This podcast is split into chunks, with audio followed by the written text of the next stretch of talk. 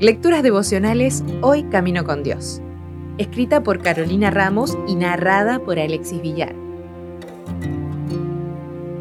Hoy es 26 de agosto. La resiliencia de Elie Wiesel. ¿Quién nos separará del amor de Cristo? Tribulación o angustia, o persecución o hambre o desnudez, o peligro o espada. Antes, en todas estas cosas somos más que vencedores por medio de aquel que nos amó. Romanos 8, 35 al 37. La Real Academia Española define la palabra resiliencia como la capacidad de adaptación de un ser vivo frente a un agente perturbador o un estado de situación adversos. Algunos psicólogos han añadido a esta definición la capacidad de extraer algo positivo del evento traumático o difícil. Quizá podríamos considerarla más una herramienta que un valor. Pero las personas resilientes viven una vida regida por varios valores y por eso incluyo esta historia en esta sección. En el último año del secundario tuve que leer el libro Night de Elie Wiesel para la asignatura de literatura inglesa. A los 14 años, Elie fue llevado a un campo de concentración. Estuvo en Birkenau, Auschwitz y Buchenwald Perdió a su padre, a su madre y a su hermana menor en memoria de quienes escribió esta obra, que es una profunda, cruda y aleccionadora autobiografía.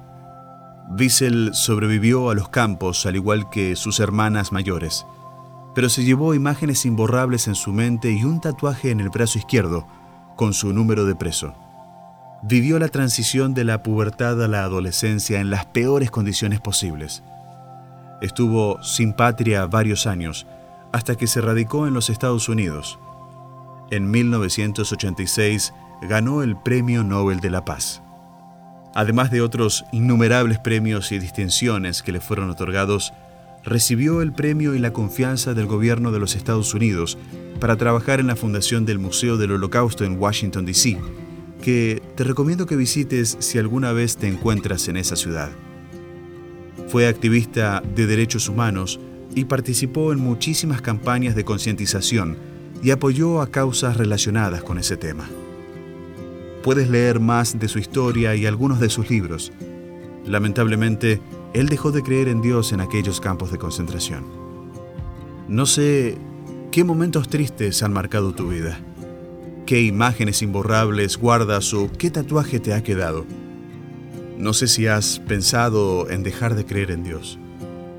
Quizá puedes trabajar estas cuestiones con la ayuda de algún profesional o consejero, y te animo a hacerlo. Pero también te recuerdo el versículo de hoy. La hermosa promesa que Pablo, otro gran resiliente, escribió y a la que podemos aferrarnos hoy. Si desea obtener más materiales como este, ingrese a editorialaces.com.